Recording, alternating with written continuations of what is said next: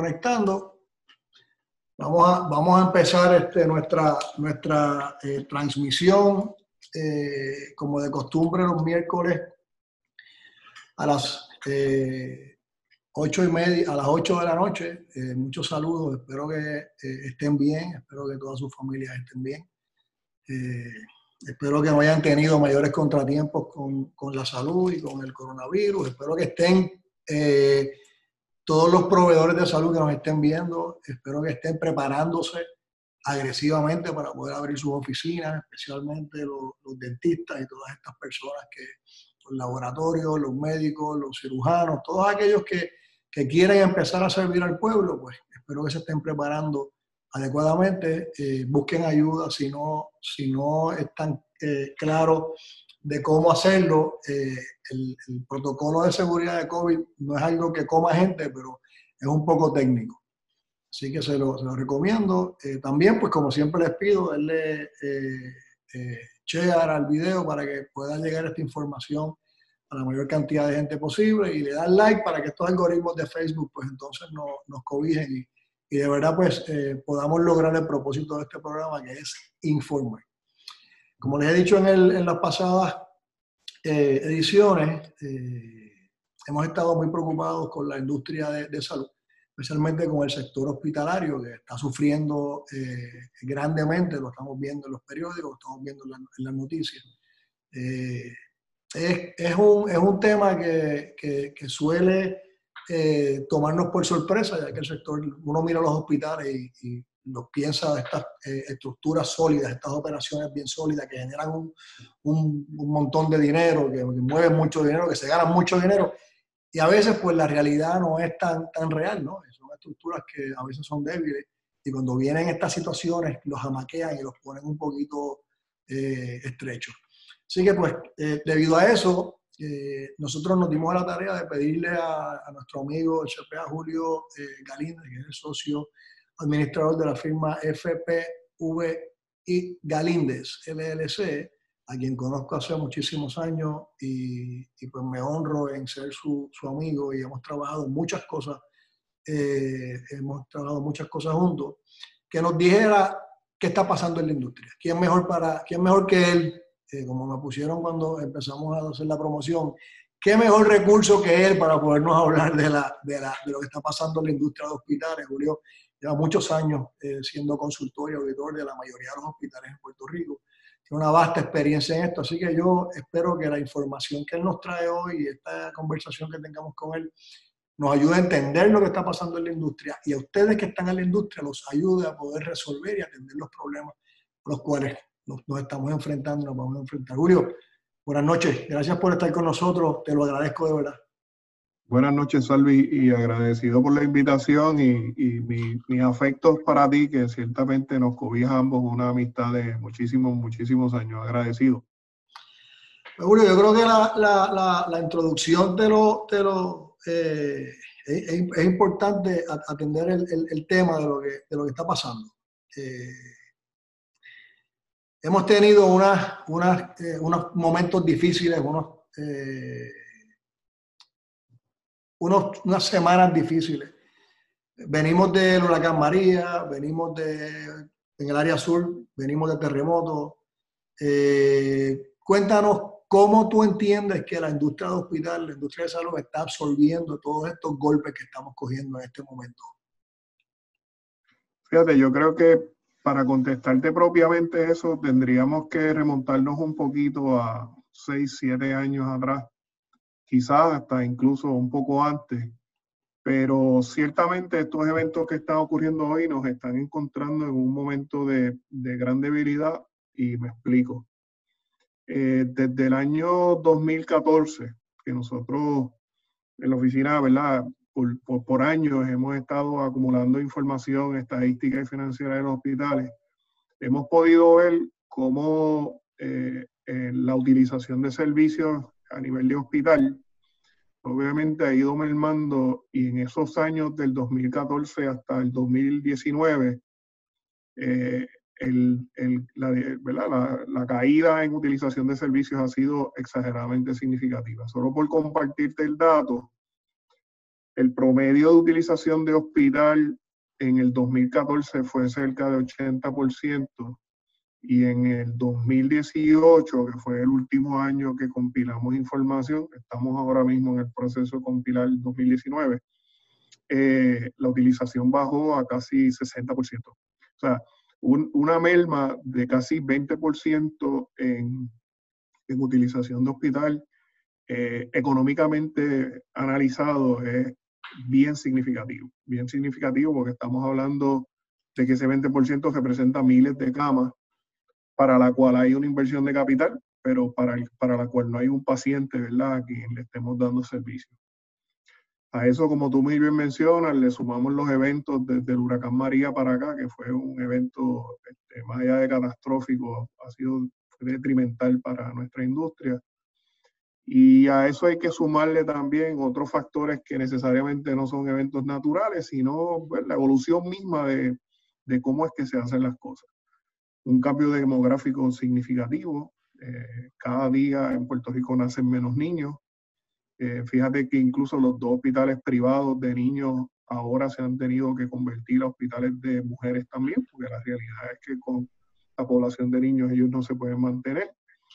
Eh, hay una, una, realidad muy, muy clara y es el modelo en cómo, en cómo se le proveen servicios a los pacientes, principalmente aquellos que están bajo programas de cuidado coordinado, en donde ciertamente visitar el hospital es la, la última alternativa y en ocasiones es una alternativa que se pretende evitar, ¿verdad? Para este, que haya una economía financiera en, en, el modelo que se ha creado, que aunque puede ser un modelo clínico, va de la mano, este, va paralelo a un modelo financiero que ciertamente lo que incentiva es a una reducción de costos. Obviamente la medicina evoluciona, los medicamentos evolucionan, a lo mejor condiciones que antes requerían que un paciente estuviera en un hospital, ya se pueden tratar de, en, formatos distintos, cuidado en el hogar, principalmente este, aquellos eh, ¿verdad? tratamientos que que están basados en, terapias intravenosas o de medicamentos, ya la necesidad de estar cinco o seis días en un hospital no es necesario porque ya tú puedes recibir ese tipo de cuidado y de tratamiento a nivel de hospital. Así que esto de los este, terremotos a principios de año, la situación ahora de, de la pandemia, que a todas luces tiene que ser la emergencia más grande que hayamos vivido los seres vivos en Puerto Rico, ¿verdad? Eh, no solamente ha tenido un impacto detrimental para el sector de hospital, sino que me parece que va a crear ¿verdad? una nueva forma y manera en cómo los hospitales van a ser utilizados. Y en ese sentido, este, nos toca, ¿verdad? a los que estamos en la industria, sentarnos y repensarnos. ¿verdad? No, el modelo tradicional de que abro la puerta para que entren los pacientes y cuando se vaya le facturo, me da la impresión que tiene que que repensarse. No, no creo que en lo sucesivo vayamos a estar viendo un modelo de servicios en donde el hospital pueda meramente sentarse a esperar que, le lleguen los pacientes. Julio, eh, la pregunta que, que, es importante eh, hacer en este momento, ¿cuántos hospitales hay en Puerto Rico y cuántos hospitales tú entiendes que van a, a sobresalir en este tema? Es curioso la pregunta que me hace, ¿verdad? Como, como te había compartido hace unos días, nosotros hicimos un estudio con relación al impacto de la emergencia del, coro, del coronavirus eh, durante el periodo del lockdown, ¿verdad? desde la fecha del 16 de marzo a, a mayo 3. Hicimos un estimado de las pérdidas que los hospitales este, incurrirían en ese, en ese periodo en ese momento el análisis lo hicimos para hospitales privados, tanto for profit como no for profit, son 52 hospitales. Y a esos 52 hospitales hay que sumarle eh, unos 13 hospitales que son del sistema de gobierno, que no, no, no fueron incluidos en el análisis, pero eso no, no los exhibe de que, de que, también en, en pérdidas también muy significativas ese número del número de hospitales, cuando contemplamos el, el, sector gubernamental, tiene que estar como en unos 68 hospitales aproximadamente. Eh, nos concentramos en el análisis en los hospitales privados, ¿verdad? Porque son de los que realmente podemos obtener data de manera independiente. Pero estamos hablando de que posiblemente una porción muy grande de esos hospitales, principalmente aquellos que son standalone, aquellos que son hospitales de comunidad, entidades sin fines de lucro, que el acceso a capital y el acceso a financiamiento, que hoy el acceso a financiamiento para todos está bastante limitado, van a enfrentar grandes, grandes retos. Y como habíamos tú y yo hablado en el pasado, no se trata de que, ¿verdad? Estos no son restaurantes que se cierran de hoy para mañana, pero va a ser posiblemente para algunos de ellos una agonía este, bastante larga y tendrán que buscar los remedios legales que todos conocemos para ver cómo pueden mantenerse, cómo se pueden sostener y evaluar la viabilidad, ¿verdad? Si, si, si en planes de reestructuración asumiendo que Puerto Rico recupera algún grado de normalidad en lo que es nuestro diario, pues ellos puedan seguir operando. Dijiste un tema ahorita, hablaste de algo, eh, eh, eh, las camas. Eso se traduce en mientras menos camas tengo ocupadas, pues menos días pacientes tengo para poder facturar. El impacto es directo a la columna vertebral del, sistema de, hospitalario. ¿Dónde estamos entonces con, el, con la recuperación? ¿Cuánto, si yo tengo 100 camas eh, eh, abiertas y vamos a pensar que tengo un censo de 80%, que ya pues, pues eso de por sí es un censo aceptable en la, industria, ¿no? de las 100 camas que tengo abiertas. Eh, este, este sistema me deja entonces ahora en una en un censo de un 25% estamos hablando que hay de ocupación ahora mismo, quizás? Bueno, por datos que, perdón, que logramos recuperar para realizar nuestro estudio, el censo promedio en los hospitales agudos fue 34% en ese periodo del lockdown. En los hospitales eh, psiquiátricos fue un 45% y los pocos hospitales de rehabilitación que nosotros tenemos en Puerto Rico, para efectos del estudio, estaban reportando una utilización de 25%. Utilizaciones de 80%, 85%, como veíamos antes, principalmente cuando yo empecé en esta industria hace 30 y pico de años atrás. Eso, eh, eso ya no existe. Y la realidad es que eh, hay ¿verdad? una oferta de camas disponibles para atender pacientes que eh, casi casi es más grande ¿verdad? que la oferta de camas que se utilizan prestándole servicio a pacientes. Por eso ahorita mencionaba que como sector, eh, ciertamente tenemos que repensarnos, ¿verdad? Porque el, la naturaleza ¿verdad? inherente de un hospital es darle servicios a pacientes hospitalizados y los servicios ambulatorios y ancilares ciertamente son un complemento de nuestros servicios, pero no existe tal cosa de un hospital sin camas, ¿no? Por consiguiente, eh, eh, sí, en la medida en que no tengamos pacientes encamados, pues nuestra habilidad para seguir operando pues, se disminuye. No tengo pacientes encamados, tengo un bajo censo, no necesito empleados entonces. No necesito la cantidad de empleados que tengo. Esa es el primer, la primera respuesta a la crisis. Vamos a tratar de solucionar mi problema disminuyendo de plantilla de empleados. Mira, es curioso porque por ejemplo, algo que hemos estado haciendo en estos últimos días no es otra cosa que analizando para algunos clientes cómo poder mantenerse operando en un nivel que se le puedan dar servicios de calidad a los pacientes. E interesantemente, nos debatimos si eh, los salarios, ¿verdad? Este, a la hora de hablar de análisis financiero, son costos fijos o costos variables.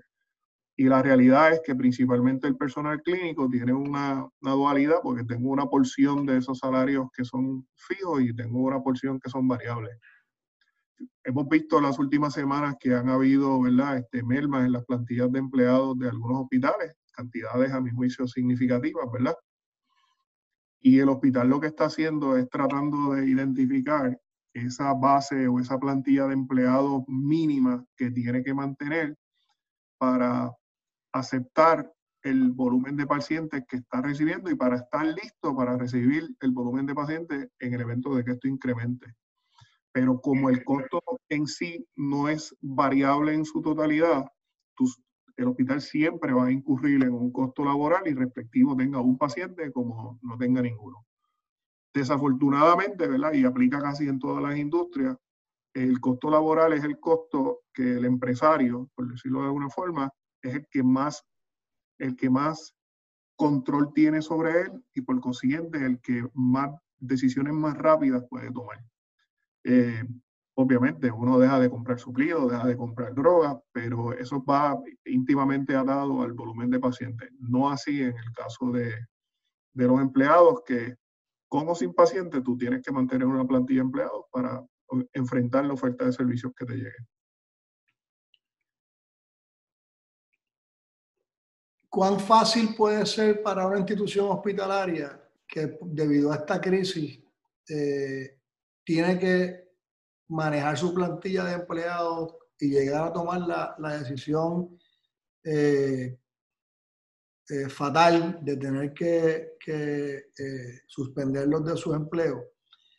Para cuando entonces esto llegue o se presente una condición normal, eh, empezar a reclutar todo ese personal, tomando en consideración que ese personal tuvo que quizás buscar alternativas, montarse en un avión e irse de Puerto Rico. No estaríamos en peligro de que esas operaciones se tarden en poder eh, recuperarse eh, en términos de poder tener el personal adecuado para empezar a atender los pacientes que le, que le lleguen cuando esto empieza a coger unos niveles adecuados? Yo pensaría, Salvi, que ambos procesos son bien difíciles. ¿verdad? Yo, afortunadamente, para mí no he tenido ese, ese momento tan difícil de identificar eh, con qué plantilla de empleados un hospital se queda y con cuál se va. Sí, ¿verdad? Todo emana de, de indicadores financieros, pero al momento de decidir quién se va, pues hay que también, y esto tú lo conoces mejor que yo porque eres abogado, pues hay que irse un poco a, qué es lo que dicta mi relación con los empleados. Pero es exageradamente difícil entonces cuando la operación empieza a recuperarse, cómo recupero una plantilla de empleados con una tremenda experiencia. Máxime que ese personal ya de por sí es de difícil reclutamiento, Este, no se trata de que de que hay montones de personas esperando que las llamen para ocupar posiciones clínicas cuando sabemos de, las necesidades tan grandes que tenemos. Lo triste es que en la medida en que no tengamos pacientes, pues desafortunadamente tenemos que empezar a mirar la plantilla que atiende directamente a pacientes. E igual ocurre con todas las demás áreas de apoyo. No tienes ingresos, pues posiblemente tu departamento de facturación y cobro, tu departamento de utilización, tu departamento de récord médico también sufre de una manera directa porque ya el volumen no es el mismo, ¿no? Máxime cuando muchas de estas actividades están automatizadas en sistemas de información. O sea que estamos atendiendo una emergencia. Eh, a raíz de esa emergencia tenemos que tomar decisiones drásticas. Eh, una de ellas, pues, es eh, no puedo no puedo cortar mucho los suplidos porque tengo pacientes que están recibiendo servicios, sea en sala de emergencia o sea en el hospital, y esos suplidos son necesarios para el tratamiento. Eh, no puedo cortar los alimentos porque le tengo que dar alimentos a, los que están ahí.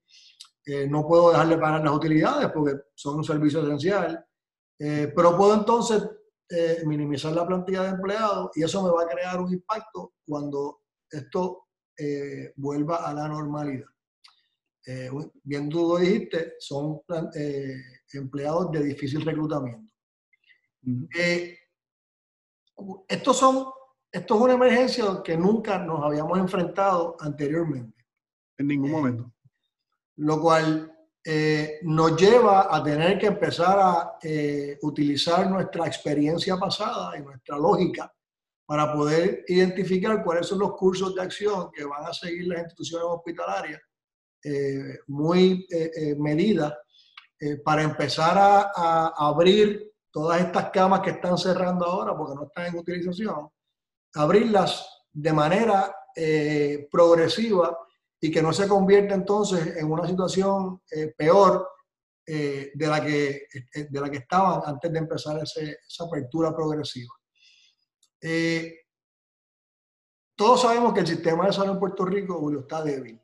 Eh, unos hospitales más, unos hospitales menos, pero siempre ha estado un poquito, un poquito débil. Eh, hay hospitales que eh, a, ciencia cierta, pues quizás uno puede mirar y decir, oye, pues, digo, uno que conoce de la industria, ¿no? pues estos hospitales pueden aguantar este golpe y pueden entonces empezar a abrir paulatinamente porque el, las ayudas que están recibiendo, que están por recibir, pues le entra un poquito de ayuda y pueden aguantar un poco más. Hay unos que no hay unos que, nosotros diríamos que, podrían estar en una situación eh, precaria en, los próximos meses, eh, tres, cuatro, cinco, seis meses, eh, por la razón que sea. Y quizás son hospitales que están en áreas que no van a poder, que no van a tener la visita de muchos pacientes en el momento que ellos necesiten ese respiro para poder empezar a estabilizarse como otros hospitales que están en otras áreas urbanas, unas áreas de mayor acceso y que pues quizás en ese momento que empiecen, que esto empiece a coger un poco de, de eh, normalidad, pues esos hospitales van a recibir una mayor cantidad de pacientes. Eh, desde el punto de vista tuyo como consultor, como auditor, como conocedor del sistema de salud, ¿qué alternativas tiene un hospital que que no va a recibir, que él sabe que debido a la merma de los, de, los pacientes, debido a, la eh, situación que él, que él necesita eh, eh, de las, los controles que tienen que poner, no van a poder atender la cantidad de pacientes que necesitan para poder empezar a crecer otra vez. ¿Qué podemos hacer? Mira, yo te diría que lo más significativo que tiene esta emergencia a diferencia de otras emergencias como el punto de referencia principal es el huracán María, es el elemento de incertidumbre. Yo no creo que hoy nadie en Puerto Rico, en cualquier renglón y menos en nuestro sector, pueda decir con exactitud, eh, pues ya para finales del último quarter del año ya vamos a estar en la normalidad. Eso incluso en la medida en que uno sigue viendo noticias y leyendo, uno se da cuenta de que con certeza nadie puede hacer una predicción de esa naturaleza, ¿verdad? Así que eh, las gestiones que, por ejemplo, el sector ha hecho con los distintos entes gubernamentales para recibir algún tipo de alivio económico es precisamente con la intención de poder retener a la plantilla de empleados, que no hayan cambios en la plantilla de empleados, que se le puedan seguir pagando a esos empleados por un periodo por lo menos de 90 días para ver si en ese periodo de 90 días de alguna forma empezamos a recuperar algo de normalidad en lo que es eh, los servicios que usualmente le damos a los pacientes. El hecho de que ya se haya dado la oportunidad para procedimientos electivos, pues un poco eso puede empezar a motivar, ¿verdad? Ese flujo de pacientes a las facilidades hospitalarias. ¿Por qué la importancia de que recibamos algún tipo de ayuda económica expresada directamente en efectivo, Salvi? Porque en Puerto Rico el hospital promedio, ¿verdad? Cuando hablamos en promedio, no tiene en su cuenta de banco más de 20 días en cash para operar. para, aquellos que no, para aquellos que no, no están claros qué significa eso, yo creo que en, en, en breves en breve en línea, explica lo que es eso, Julio. Em, pues, eh, figúrate que tú tienes eh, un determinado número de gastos operacionales diarios, ¿verdad? Que, son de mil dólares diarios, pues lo que está, y, y 20 días significa que lo que tienes en el banco son 20 mil dólares. El día 21 ya no tienes dinero para incurrir en los mil dólares de gastos del día 21. La realidad es que la, medida financiera se llama cash on hand, ¿verdad? Dinero en mano, que en el caso particularmente de industrias como de industria en Estados Unidos, por, el hecho de que ellos tienen otras fuentes de fondos que en Puerto Rico no existen, como son donaciones, endowment funds, etcétera, etcétera, está ese promedio, está como en 180, 210 días, ¿verdad? Que incluso eh, eh, son bastantes meses. En Puerto Rico el hospital promedio eh, lo que tiene son 20, 25 días en cash. Por eso la importancia de que tengamos algún tipo de bailout de parte del gobierno y nos den por lo menos 90 días en cash, principalmente para retener lo que es la plantilla de empleados. Y de nuevo, tratando de, ¿verdad? De asumiendo que vamos a empezar a tener algún tipo de normalidad eh, meses de agosto, meses de septiembre, ¿verdad? Asumiendo que, sobre todo por el hecho de que como ya se empezaron a hacer procedimientos electivos, pues que ese flujo de pacientes eh, de nuevo empiece a regresar a los hospitales. No quiero, mientras no, no quiero, ser pesimista, pero esos 25 días pasaron hace, hace 35. No, no, no, no, la realidad, es, la realidad es que cada día que pasa se va sumando a lo que vamos gestando, ¿verdad? Y la realidad es que la única forma de, tu, de un hospital enfrentar ¿verdad? esa situación es recortando gastos. Y, por ejemplo, ahorita hablabas de suplidos materiales. Ciertamente es un gasto variable que lo incurro en la medida en que yo estoy teniendo servicio. Sin embargo, fíjate que esta emergencia, distinta de otra, lo que provocó fue que los hospitales se prepararan principalmente con el personal protection equipment y todos los suplidos relacionados a la condición de COVID-19 que provocó que esos renglones de materiales y suplidos se incrementaran durante un periodo para el cual no teníamos pacientes. Oye, afortunadamente, ¿verdad? Yo, yo prefiero el que no tengamos la situación que Nueva York vive con la emergencia, ¿verdad? Versus la que nosotros estamos viviendo. Pero no es menos cierto que eh, el hospital para hacer sus ajustes tiene que recortar costos, tiene que recortar costos. El otro día mencionaba en una, en una charla similar a esta, de que a todas luces los bancos van a sufrir. En Puerto Rico nuestros principales tres bancos, Banco Popular, First Bank y Oriental Bank, tienen eh, cientos de millones de dólares prestados en, en nuestro sector de hospital. Y uno manejando un hospital y se presenta la situación de a quién le pago, si le pago a la enfermera que me está atendiendo en, paciente o si le pago el suplido, que es el suplido que uso para atender al paciente, o si le pago al banco. O sea, eh, eh, son disyuntivas que, ¿verdad? Yo no los envidio porque me imagino que los ejecutivos de hospitales, que son mis clientes, deben estar en ese diario de tomar decisiones de qué hacer. Pero la realidad es que de momento lo que hay que hacer es empezar a recortar gastos.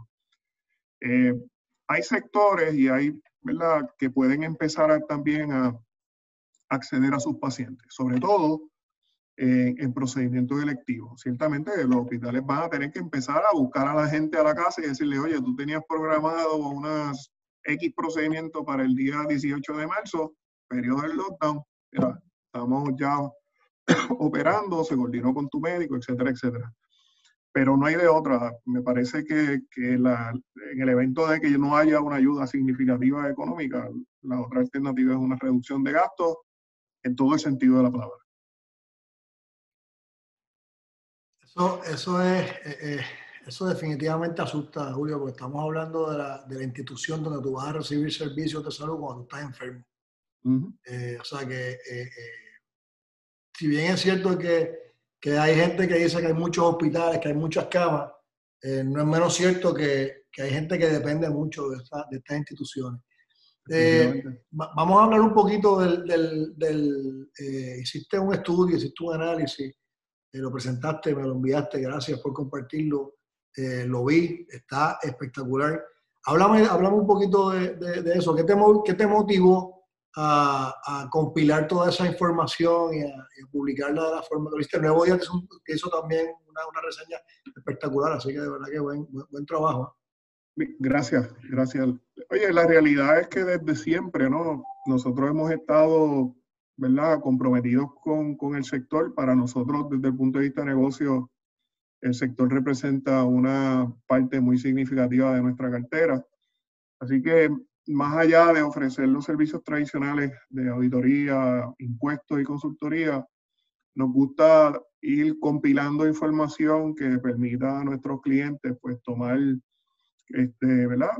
decisiones documentadas, ¿no? Porque si es buena o mala la decisión, ya eso compete en quien toma la decisión, pero que por lo menos tenga los datos.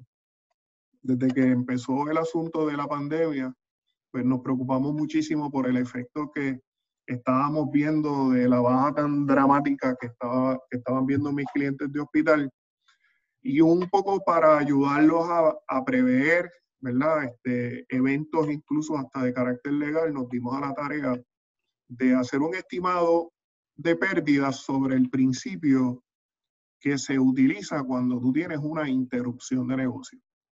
Exactamente el mismo principio. Eh, tuvimos la experiencia durante el huracán María, que asistimos a muchísimos clientes en ese proceso de calcular las pérdidas por concepto de interrupción de negocio y ese mismo y ese misma, esa misma metodología la utilizamos. Este, validamos la metodología con, como yo te mencioné en el pasado, con un sounding board que tengo de amigos y clientes que eh, nos gusta esto de los crunchy numbers, ¿no? de meternos a los números y, y tratar de, de, buscarle la punta. Y la realidad fue que logramos un ejercicio muy bueno para 52 hospitales privados de manera agregada, utilizando la información que ellos reportan en los informes de costo para el año 2019.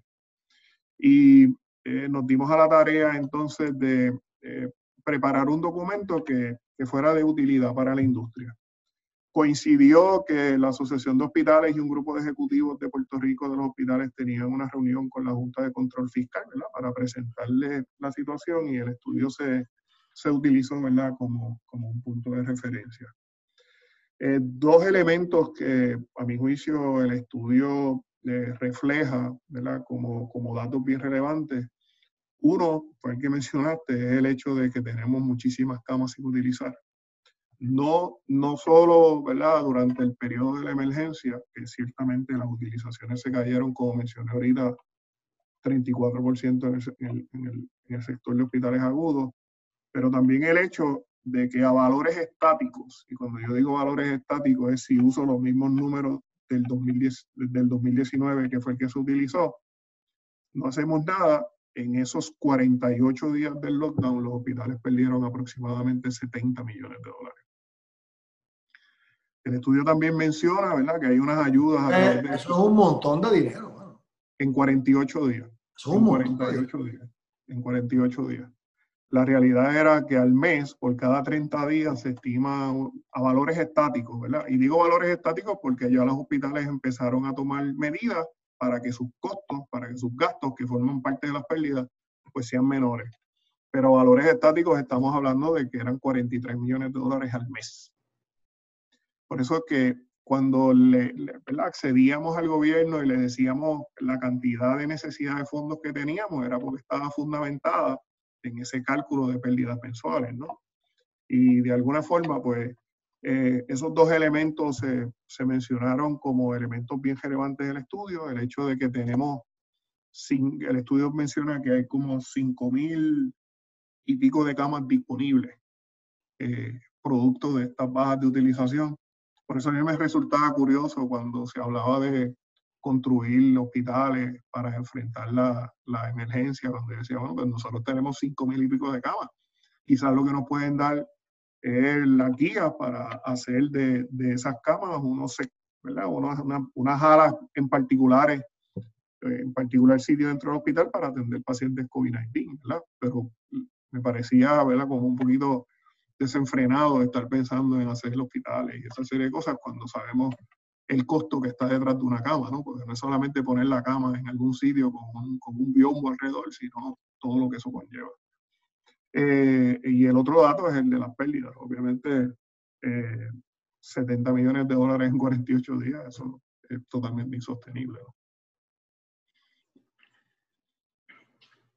sea que para nosotros poder hacer un catch de esos cuarenta y tantos millones que estamos perdiendo, los que vamos a poder, lo que vamos a seguir perdiendo, se va a hacer, se va a hacer, eh, se va a hacer bien cuesta arriba. Y la pregunta que definitivamente viene a la mesa, ¿dónde queda la compañía? ¿Dónde está el plan médico en todo esto?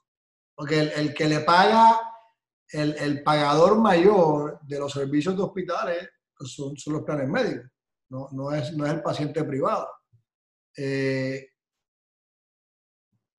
el plan médico eh, estaría dispuesto a revisar las tarifas para, debido a la merma que hay en servicios, pues quizás hacer un poquito de cachorro y pagarle, pagarle un poco más. La utilización no va a ser la misma.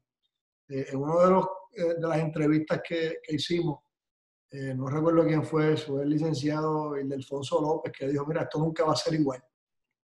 Y es verdad, esto nunca va a ser igual. O sea, los próximos, por los próximos 18 meses, eh, la gente va a estar eh, un poco temerosa de ir a los hospitales, va a estar temerosa de ir a los, médicos. Por ende, la utilización debería eh, disminuir. Y si la utilización disminuye y el médico va a atender menos pacientes, significa que entonces el plan médico pues, va a tener un gasto menor, ¿no? Digo, la matemática, la matemática es simple, ¿no es? La matemática. O sea que eh, estarían dispuestos. Y la pregunta yo sé que tú no la puedes contestar porque no estás en el ambiente de los seguros. Me gustaría que alguna empresa de seguros se sentara aquí y nos dijera, oye, ¿sabes qué? Eh, nosotros estamos dispuestos a ayudar al sector y como sabemos que la utilización debería bajar, pues coger las tarifas y ajustarlas para que ese médico, pues, ese proveedor, pues pueda entonces tratar de entonces respirar un poco mejor. Eh, no le puedo tener las mismas tarifas porque las tarifas estaban basadas en una utilización, ahora quizás pues es, otra. ¿Me equivoco?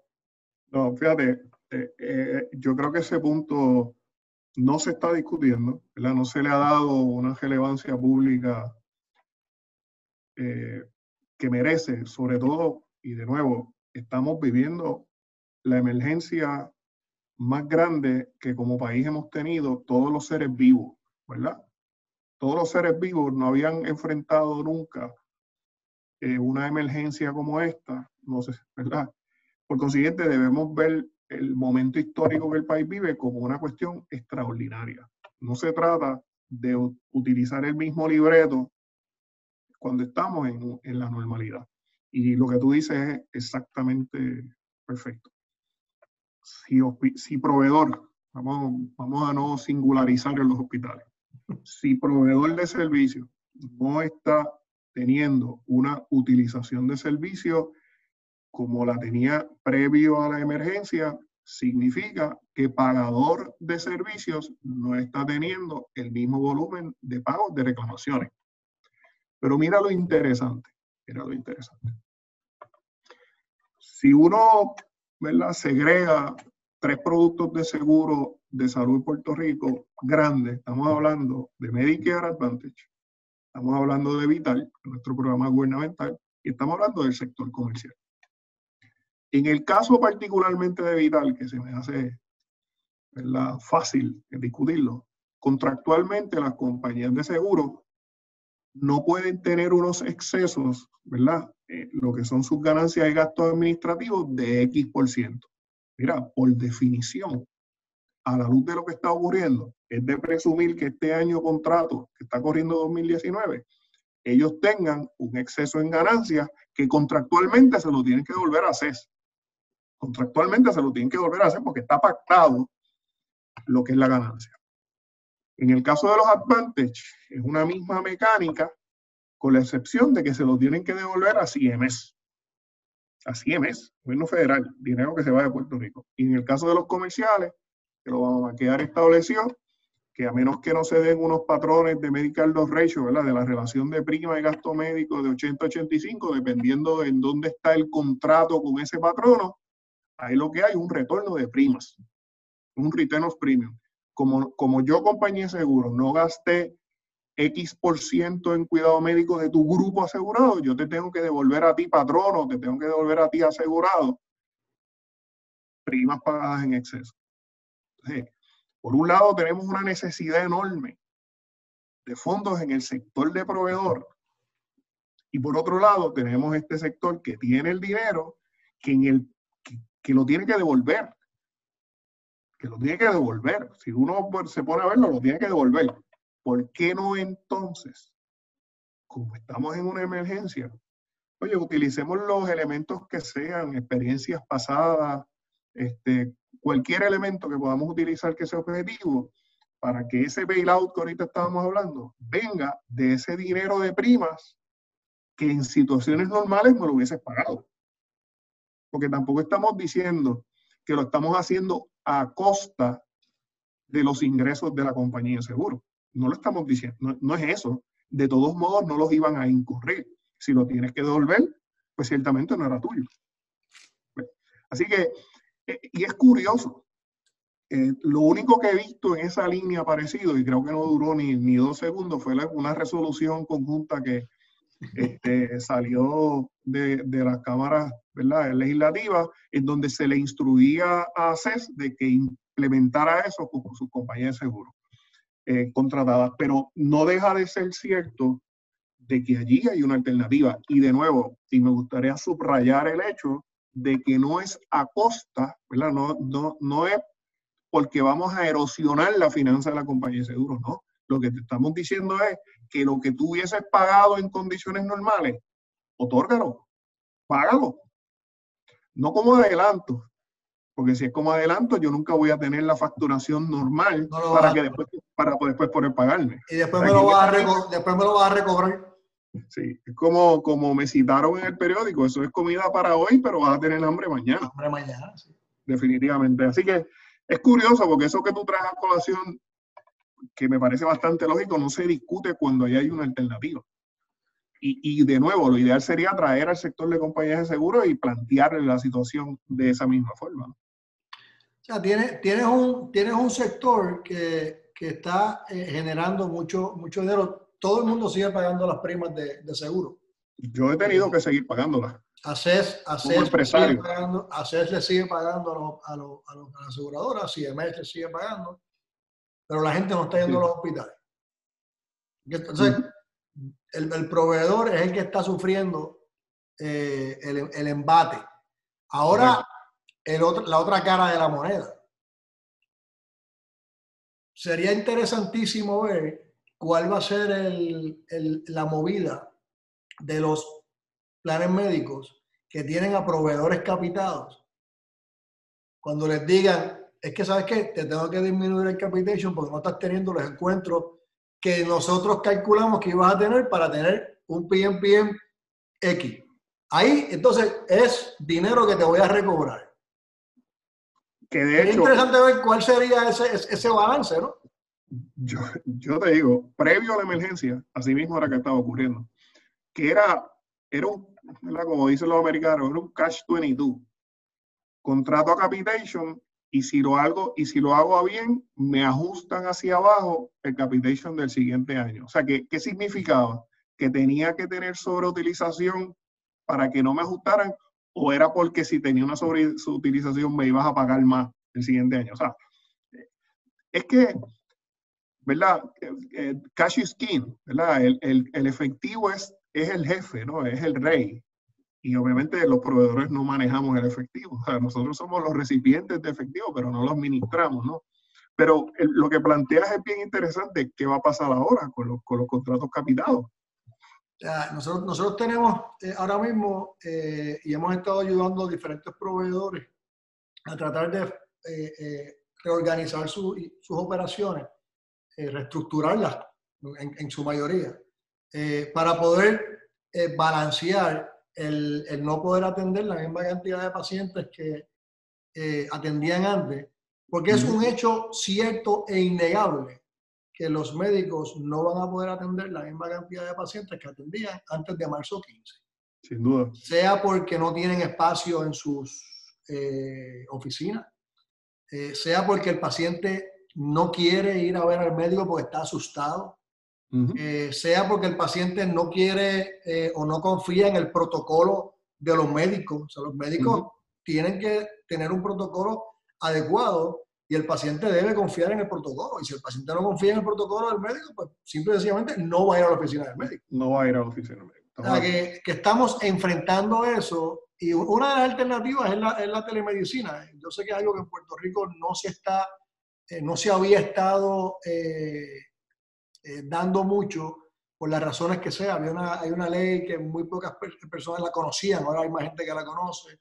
Eso eh, pretendía que te certificaras, etcétera, etcétera, etcétera. Uh -huh. era como que un, un, un, era como que un lío entrar en este tema de la telemedicina. los sistemas son este, un poco complejos, la tecnología eh, pues no se adapta a la velocidad del Internet en algunas áreas. Bueno, en fin, es un, es un, es un lío. Uh -huh. eh, pero es una alternativa que el, el, el, médico tiene y es una alternativa que los proveedores deben empezar a auscultar para empezar a balancear ese, uh -huh. ese, esa falta de pacientes. Porque, eh, como a ti te gustan los números, Pues el promedio de, de, pago por visita por telemedicina, por telesalud, eh, que es como eh, se, debería decir, ¿no? Eh, está como ronda los 25 dólares. O sea, que un médico que se, que se eduque en el tema, se discipline, pues te puede atender a la semana 25 o 30 pacientes por telemedicina educado y eso pues es un ingreso adicional que tiene, no dejas de atenderlo. y sobre todo estos pacientes que están lejos, que no quieren ahora levantarse, porque antes tenían que coger carro público o montarse en una guagua y no quieren ir ahora. O antes el vecino era que, lo, que los llevaba. Hay mucha gente que, que, depende del otro, no todo el mundo tiene carro. Aquí se, venden, se vendían un montón de carros, pero no todo el mundo tiene, tiene carro.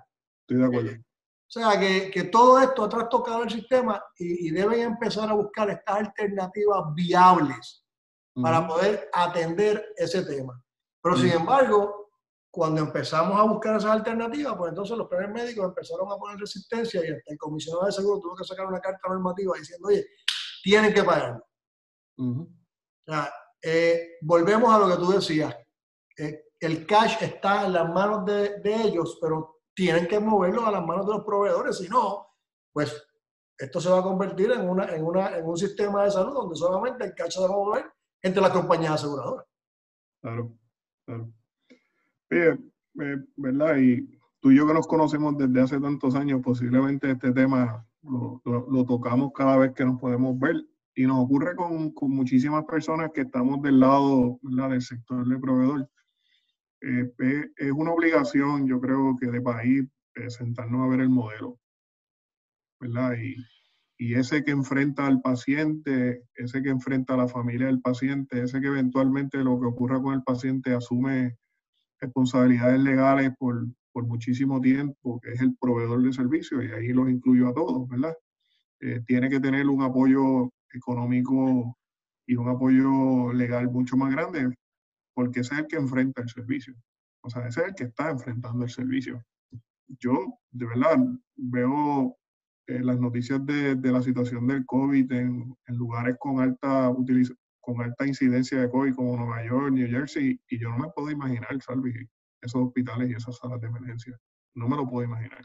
Están atestadas de pacientes. Eh, tan, tan, tan, atestadas de pacientes y, y, es algo que el secretario de Salud aquí en Puerto Rico ha, ha, eh, hecho mucho énfasis, que él, él, dice que en Puerto Rico, a pesar de que es negativo para los, para los hospitales el tener un censo bajo, es positivo para, para, la, para la crisis, porque el no tener tantos pacientes en el hospital, pues entonces implica que algo estamos haciendo bien en el ambiente de la crisis, pero en el ambiente de acá, de, de, la, de la operación de los hospitales, pues tendríamos que, que buscar, como tú bien dices, unas ayudas. Eh, y esas ayudas, eh, Julio, no, no puedo eh, concurrir más contigo, que parte de esas ayudas deberían salir del sector de, lo, de las aseguradoras.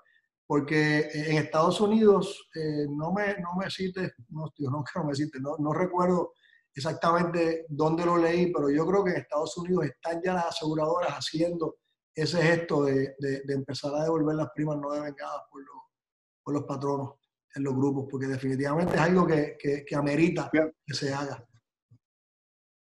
Salvi, y, y, el efecto, ¿verdad? Y no, no, no quiero citar números porque tampoco quiero ser antagónico, pero eh, el cálculo lo hemos hecho, ¿verdad? El cálculo lo hemos hecho. Y estamos hablando de, de millones de dólares. Sí, son millones de dólares. millones de dólares. Millones de dólares que, de nuevo, insisto, no es al costo de la compañía de seguros porque, pues, en su defecto, en, el, en situación normal, o era un costo natural y en esta situación tendría que devolver ese dinero por el exceso en ganancias que la regulación, la regulación existente no le permite realizar. Así que no, no estamos pidiéndole algo que, que, le erosione el bolsillo. Julio, ¿dónde ves, ¿dónde ves el sistema de salud en los próximos 18 meses en Puerto Rico? que valga la aclaración de que para todos aquellos que nos están viendo y, casualmente tenemos gente que nos está viendo desde fuera de Puerto Rico, lo cual me alegra, me alegra muchísimo.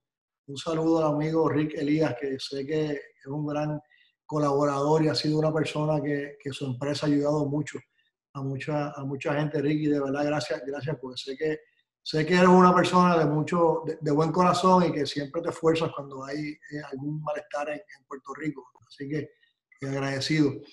Eh, el, sistema de salud de Puerto Rico es, una de las piezas fundamentales de la economía de Puerto Rico. tú coges el sector de salud en el, en el, área sur y, y, es uno de los empleadores más grandes del área sur. Cuando empiezas a desenchufar eh, eh, eh, el sistema de salud en el área sur y el área sur cae en una depresión económica inmediatamente. Tenemos aquí cuatro hospitales, cerca de 500 médicos, laboratorios, farmacias, rayos O sea, es un sistema, es un mini sistema en todo Puerto Rico. Sin duda. En, en el área sur. O sea, y mucha, mucha gente depende del sistema de salud de Puerto Rico directa e indirectamente. ¿Dónde tú ves el sistema de salud de Puerto Rico en los próximos 18 meses? Mira, para contestarte esto, eso te digo lo siguiente. Yo, dentro de mi clientela de hospital, y empiezo un poco por los hospitales, yo tengo lo que yo llamo unos blue chips, ¿verdad? Yo tengo unos, unos barcos que utilizo de puntos de referencia para un poco calibrar qué pueda estar pasando en los distintos eh, bolsillos de Puerto Rico. Porque Puerto Rico, aunque pequeño, geográficamente tiene unos comportamientos un poco distintos. Y es curioso, no empecé a lo pequeño nuestro. Y estoy empezando a ver cómo esa incertidumbre se refleja desde el punto de vista financiero en esos blue chips, en esos barcos estrellas. Y es preocupante, Salvi, es preocupante. Si, en el sentido de que si no regresamos ¿verdad? a los volúmenes de utilización que experimentábamos a diciembre del 2019, pues aquí vamos.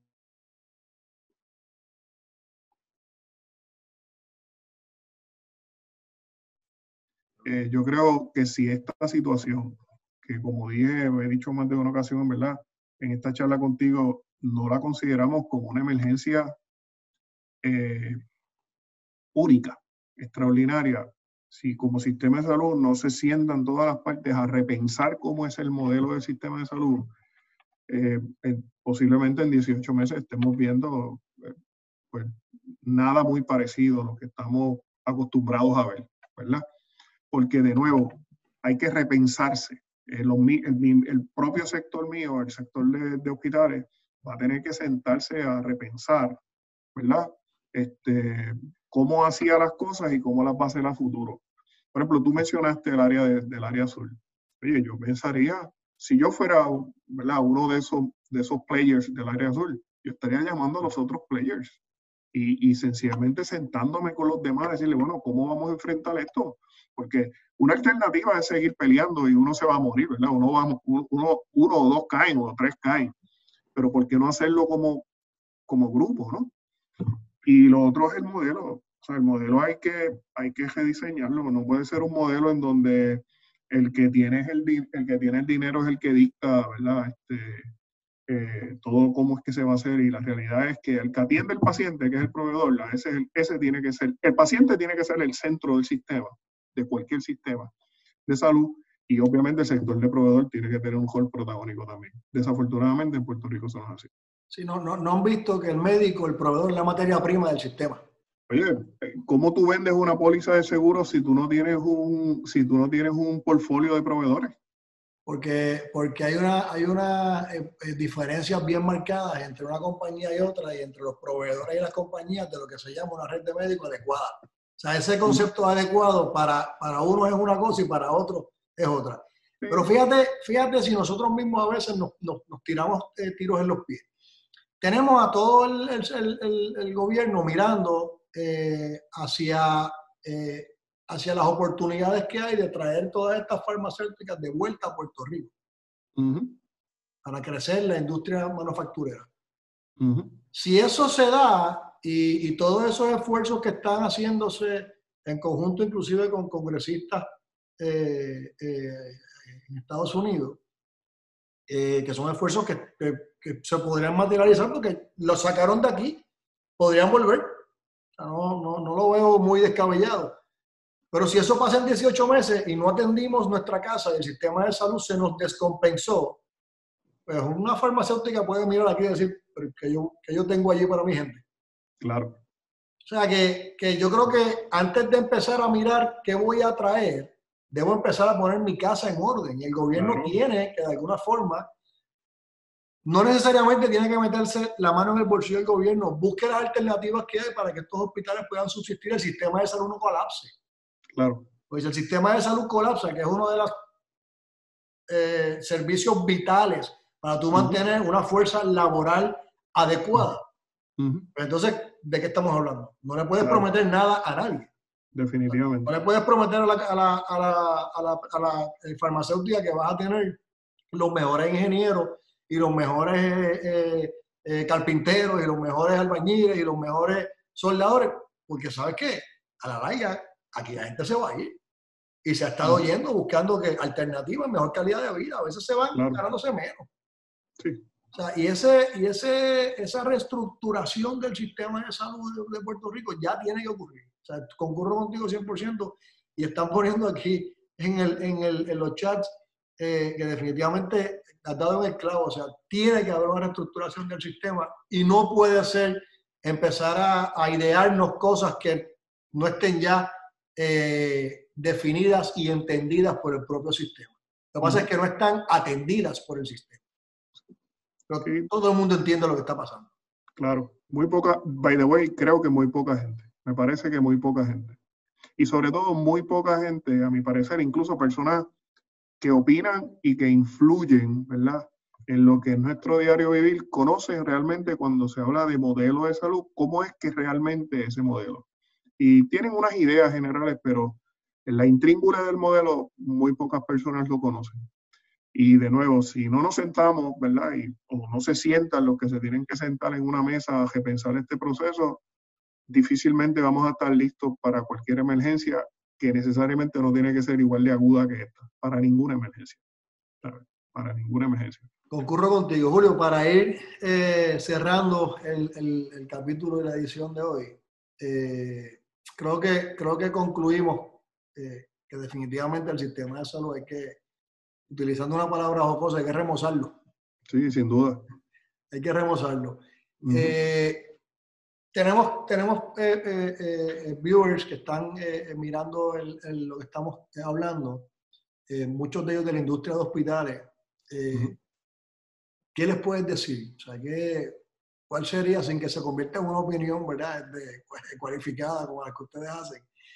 ¿Qué, es lo, qué ¿Cuál sería el consejo más sabio que tú podrías darle hoy, a las 8.55 de la noche, a estos administradores que están viendo, a, esta gente, a estos dueños de hospitales que están deseosos porque se prendan unas luces y como que, wow, ya, ya vi la luz, por ahí es que voy?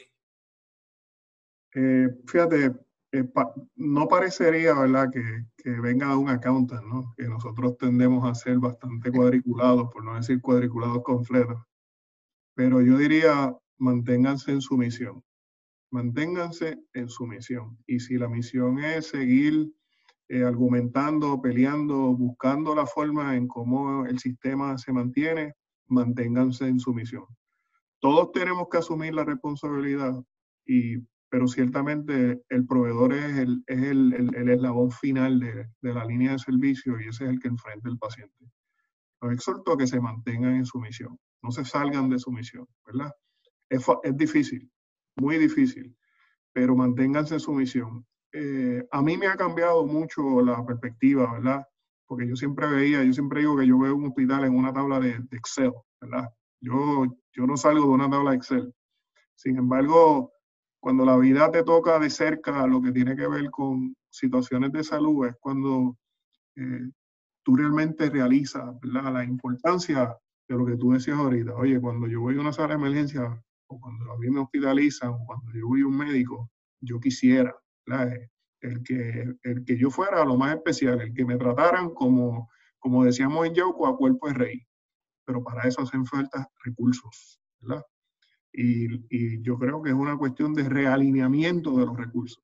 Me parece que si el modelo no se, no se, no se repiensa, eh, vamos a tener esta misma situación siempre, de verdad.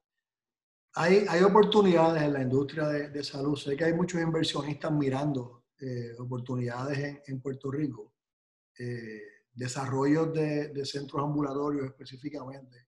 desarrollos de, centros de imágenes con una tecnología avanzada que, pues, permite atemperar las tarifas de aquí a los, los, costos. ¿no? pero no sé dónde, cuándo se va a retomar ese, ese tema. Sería interesante mirar hacia el futuro y pensar que todos estos inversionistas que estaban mirando a Puerto Rico, pues lo vuelvan a, lo vuelvan a mirar, eh, vuelvan a, entender que Puerto Rico es una alternativa para ellos para poder eh, o desarrollar un negocio aquí o crecer algún negocio de afuera, traerlo aquí. Pero no creo que eso lo podamos hacer si no, si no reestructuramos nuestro sistema de salud que, que está eh, está un poquito eh, desbalanceado. Sin duda, alguna. Así que con esto lo, lo, dejamos, Julio. Muchas gracias. Eh, Salvi, a ti agradecido. Siempre, siempre sabes que las conversaciones contigo pueden ser interminables, porque compartimos y concurrimos en muchísimas cosas y agradezco ¿verdad? que me hayas dado esta oportunidad de estar hablando contigo y agradecido de tu amistad y tu aprecio. Esto todos los miércoles lo estamos haciendo, así que el foro es tuyo, cuando, cuando quieras hablar algo, del no, los miércoles a las 8 nos estamos conectando y los viernes a las 10 y media nos estamos conectando con la Cámara de, Comercio del Sur para orientar también a, todo el mundo de lo que está pasando específicamente en el sur con nuestros eh, socios de la Cámara que pues han cogido golpes desde enero.